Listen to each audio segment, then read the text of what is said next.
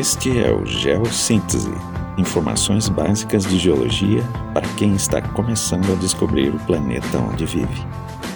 Eu sou o professor Adalto Lima, do Laboratório de Geologia da Universidade Estadual do Centro-Oeste, em Guarapuava, Paraná.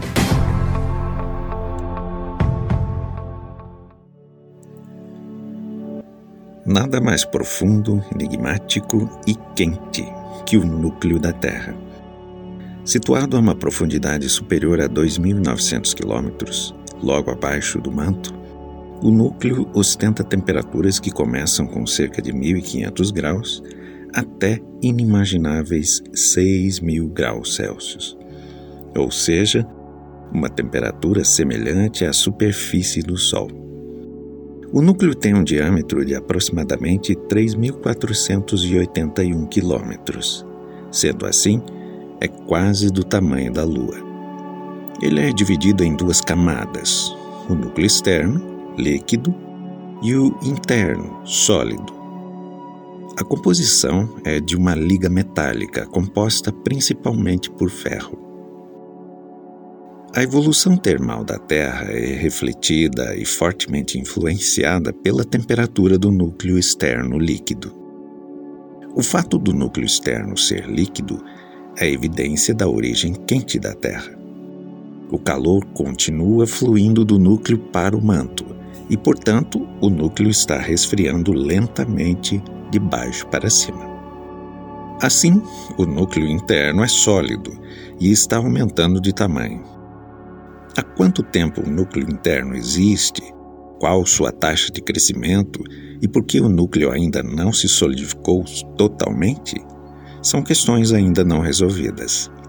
Mas uma questão fundamental com a qual nos deparamos é por que o núcleo é metálico?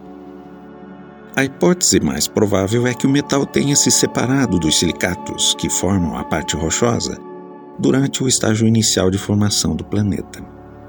Por gravidade, esse metal se acumulou na base do oceano de lava que cobriu o planeta no seu início e aos poucos esse material foi mergulhando para o centro da Terra.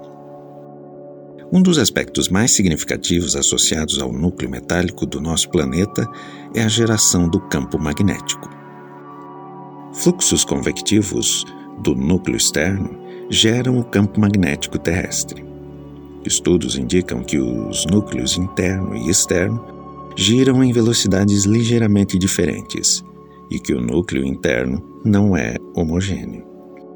Tudo isso contribui para que seja gerado um forte campo magnético que envolve a Terra. A geração de um campo magnético em corpos planetários é um fato comum, mas a permanência desse campo por muito tempo em um planeta como a Terra é um aspecto notável. Marte é menor que a Terra e seu campo magnético já se foi. Devido ao seu tamanho pequeno, o núcleo de Marte já deve ter resfriado. Vênus, que possui quase o mesmo tamanho da Terra, não possui campo magnético, o que é possivelmente devido à sua baixa velocidade de rotação, que não possibilita gerar correntes dentro de seu núcleo externo. Mercúrio, embora muito pequeno, surpreendentemente ainda possui um campo magnético fraco o que não possui uma explicação conclusiva ainda.